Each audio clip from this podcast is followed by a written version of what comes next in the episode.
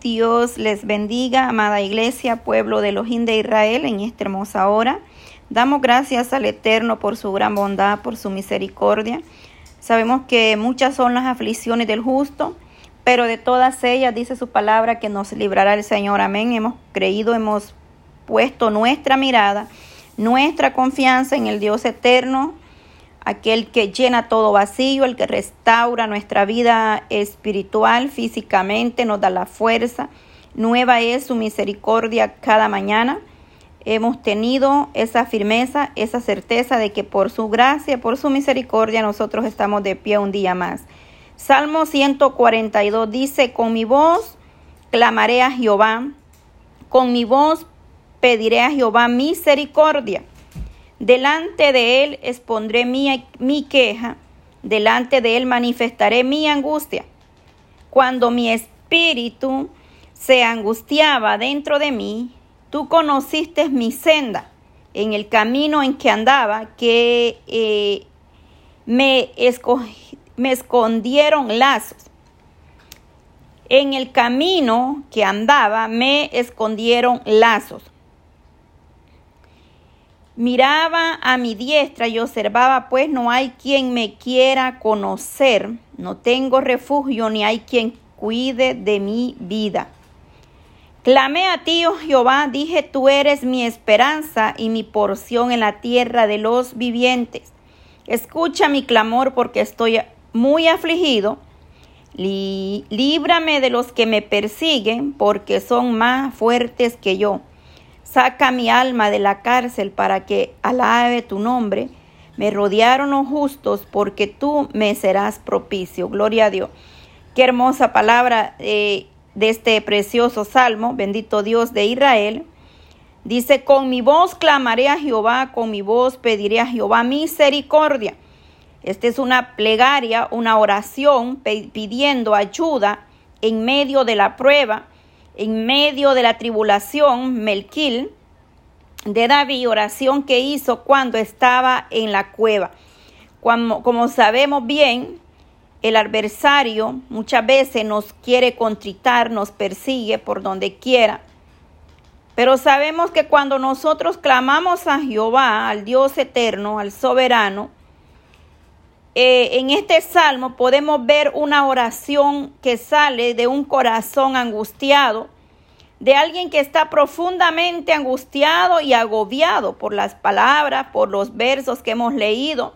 Una vez más dice, con mi voz clamaré a Jehová, con mi voz pediré a Jehová misericordia. ¿Cuántas veces nosotros nos encontramos angustiados, afligidos, con miedo, en tribulación, donde no encontramos una salida. Pero entonces a través de la palabra entendemos y comprendemos cómo está este salmo, que cuando nosotros clamamos con un corazón contrito y humillado, verdaderamente el Señor escucha el clamor de nuestros ruegos, nuestra súplica. Con nuestra voz clamamos a Él misericordia. Y Él tiene gran misericordia de nosotros, que nos guarda, que nos libra del adversario, que nos ayuda, que nos levanta cuando hemos caído, que nos quita ese temor que muchas veces ha venido a nuestras vidas, esa angustia, esa desesperación, esa tribulación. Cuando nosotros elevamos nuestra voz y clamamos a Él y pedimos solamente misericordia, ¿Cuántas veces hemos estado en tribulación, en momentos de angustia, de dolor, donde no hay palabras y solamente pedimos misericordia? Donde solamente decimos misericordia, Padre eterno, misericordia pedimos, porque verdaderamente la misericordia, la gracia de Dios es grande para con cada uno de nosotros. Esta es una oración que sale de un corazón afligido, agobiado por la situación desesperadamente que a veces llega a nosotros. Como iglesia, como pueblo, hemos pasado por pruebas, por tribulaciones, por angustia, por persecución, problemas, desánimo.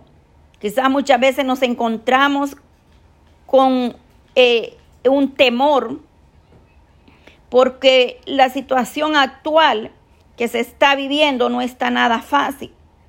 Se cae en una depresión, en temor, en angustia. Y aunque aquí vemos que el salmista está sufriendo la soledad, porque aquí dice, oiga bien, hay procesos que nosotros los vamos a pasar a solas, sin la ayuda del amigo, sin la ayuda del familiar, del ser humano, porque recuerde que nuestra ayuda y nuestro socorro viene solamente de los de Israel. Aquí el salmista en unos versos que leímos dice que se encontraba solo, del, 1 al, del, del 42, 1 al 7, el salmista expresa que está angustiado, este salmo expresa que está angustiado, en tribulación, en una situación desesperada. Aunque el salmista está sufriendo la soledad, sin el apoyo de ninguna compañía ni solaridad humana, por lo que hemos leído, porque si pusimos atención a la lectura, tiene solo siete versos. En el 1 le dice, con mi voz clamaré a Jehová, con mi voz pediré a Jehová misericordia. En el 2 dice, delante de él expondré mi queja, delante de él manifestaré mi angustia. Estaba en angustia, en tribulación. Y él comprendía que solamente delante de los de Israel podía presentarse con su queja, con su plegaria, con su oración, con su petición. Por eso dice, delante de él manifestaré mi angustia. Porque en esos momentos donde el ser humano no puede hacer nada por uno, y es solamente el Ojín de Israel que puede ayudarnos con su mano poderosa. Cuando mi espíritu se angustiaba dentro de mí, tú conociste mi senda, es decir, mi caminar, mi andar. En el camino en que andaba me escondieron lazos, es decir, trampas, hubieron trampas. El lazo significa trampa, lazo. Entonces, en el camino donde andaba, dice, eh, escondieron lazo, es decir, le pusieron trampa. Entonces el salmista está proclamando, dice que su espíritu se angustiaba dentro de mí. Tú conociste mi senda. El Señor conoce nuestro levantar, nuestro sentar, nuestro caminar y nuestro andar y nuestros pensamientos. Aunque el salmista está pasando por una situación dura que quizás muchas veces usted la ha pasado, la esté pasando, déjeme decirle que aún en esos momentos donde vemos que nadie está con nosotros, ahí está la mano poderosa de Dios en esos momentos de angustia, de dolor, de aflicción, de tribulación. Entonces nosotros debemos acudir de igual manera como el salmista está pidiendo, dice, delante de él les pondré mi queja. Presentémonos a él con nuestra súplica, con nuestros ruegos, que Él sea propicio a la necesidad, que Él quite toda tristeza, que Él se lleve toda ansiedad, que Él se lleve todo dolor, que Él se lleve toda enfermedad, toda, cualquiera que sea la angustia, cualquiera que está, ah, eh, si tu espíritu está angustiado, el Señor es el único que nos puede sacar de cualquier situación que estemos pasando. No es el hombre, no es el pastor, no es el líder, no es el hermano, no es el amigo. Más adelante en estos versos el salmista muestra que estaba solamente confiando y esperando de Dios la respuesta a su petición. Porque él no encontraba la ayuda de un amigo, se encontraba quizás y se veía él sin el apoyo, sin la compañía ni la solidaridad eh, humana. Es decir, el Señor todavía sigue siendo y será siendo por siempre nuestro refugio él seguirá siendo nuestro mejor amigo, nuestro ayudador. Él lo es todo. El ser humano nos puede dar la espalda, nos puede fallar, pero Dios permanece a tu lado, amada hermana, hermano que esté escuchando, donde quiera que escuchar este audio. Mira mi diestra y observa, pues no hay quien me quiera conocer, no tengo refugio, ni hay quien cuide de mi vida. El salmista se encontraba solo, angustiado, en tribulación, y entonces él dice que se, eh, nadie cuidaría de su vida más que solamente el Ojín de Israel, el que guarda, bendice su vida, nos cuida, nos ayuda, nos levanta, nos sostiene, nos prohíbe, nos bendice. Cuántas cosas el Ojín de Israel ha hecho por cada uno de nosotros, grandes obras y maravillas ha hecho. De, eh, en el 5, clamé a ti, oh Jehová, dije, tú eres mi esperanza y mi porción en la tierra de los vivientes. Él es nuestra esperanza, Él es nuestra seguridad, Él es nuestro refugio, Él es nuestra paz. Él es nuestro ayudador cuando la iglesia está en aflicción, cuando nos sentimos afligidos y oprimidos. Solamente de Él viene nuestra liberación, nuestro socorro. El Señor todavía tiene sus brazos extendidos, sus oídos atentos al clamor de su pueblo. Más bien permanece en cuando muchas veces el Señor permanece, nuestro Dios, en silencio, es porque Él está trabajando en nosotros. Y muchas veces, de igual manera, nosotros vamos a quedarnos en silencio para poder oír la voz de Dios a nuestras vidas cuando el Dios eterno nos habla, nos pide que sigamos adelante sin desmayar.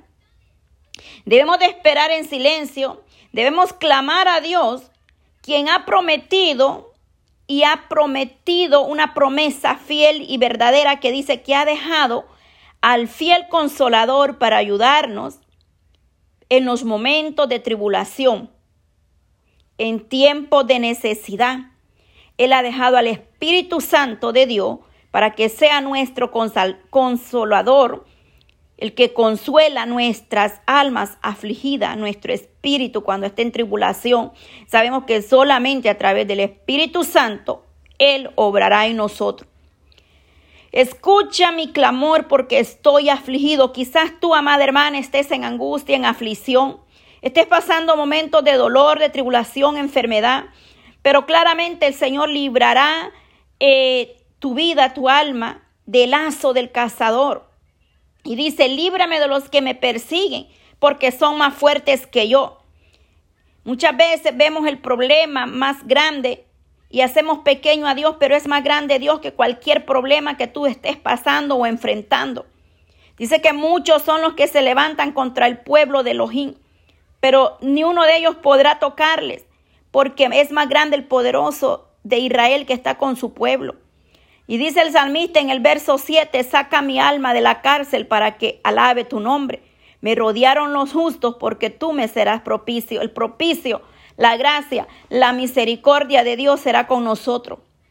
Hoy y siempre ha estado la gracia, la misericordia de Dios. El Señor liberta nuestras almas, no de una cárcel quizás eh, físicamente o de una cárcel terrenal, sino de una cárcel donde muchas veces nuestra vida está estancada, eh, en una eh, eh, que Él quebranta y abre toda cosa, hablando espiritualmente, esas almas que están atrapadas en el pasado. Pero déjame decirte que Dios tiene el control en esta hora. Tú eres libre en el nombre de Jesús de Nazareno. Por el poder de su palabra, la sangre de Cristo tiene poder. Amén.